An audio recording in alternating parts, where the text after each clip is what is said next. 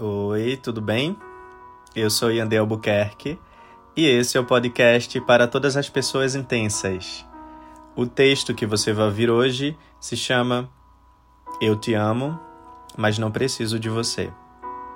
Eu espero que o texto seja acolhedor para você e não esqueça de compartilhar o podcast com os teus amigos, tá bom? Um cheiro, até logo. Uma vez eu disse para uma pessoa que eu a amava, mas não precisava dela. E a reação dela foi: Como assim? Você tá comigo, mas não precisa de mim? Eu explico. Sim, eu não preciso de você.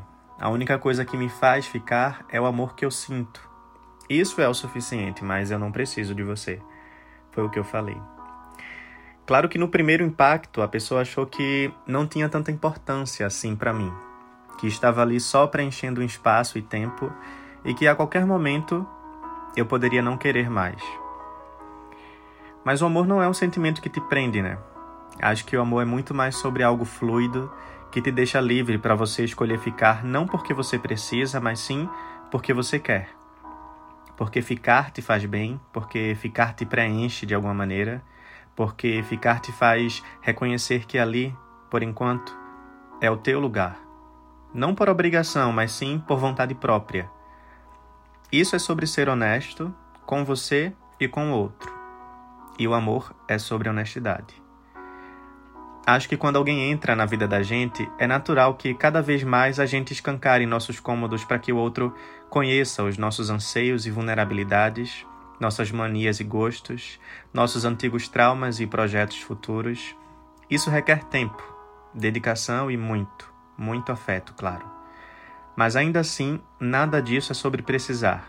Você não conta sobre os seus machucados para alguém porque você precisa daquela pessoa na sua vida. Você conta porque você acredita que aquela pessoa vai te ouvir e te acolher.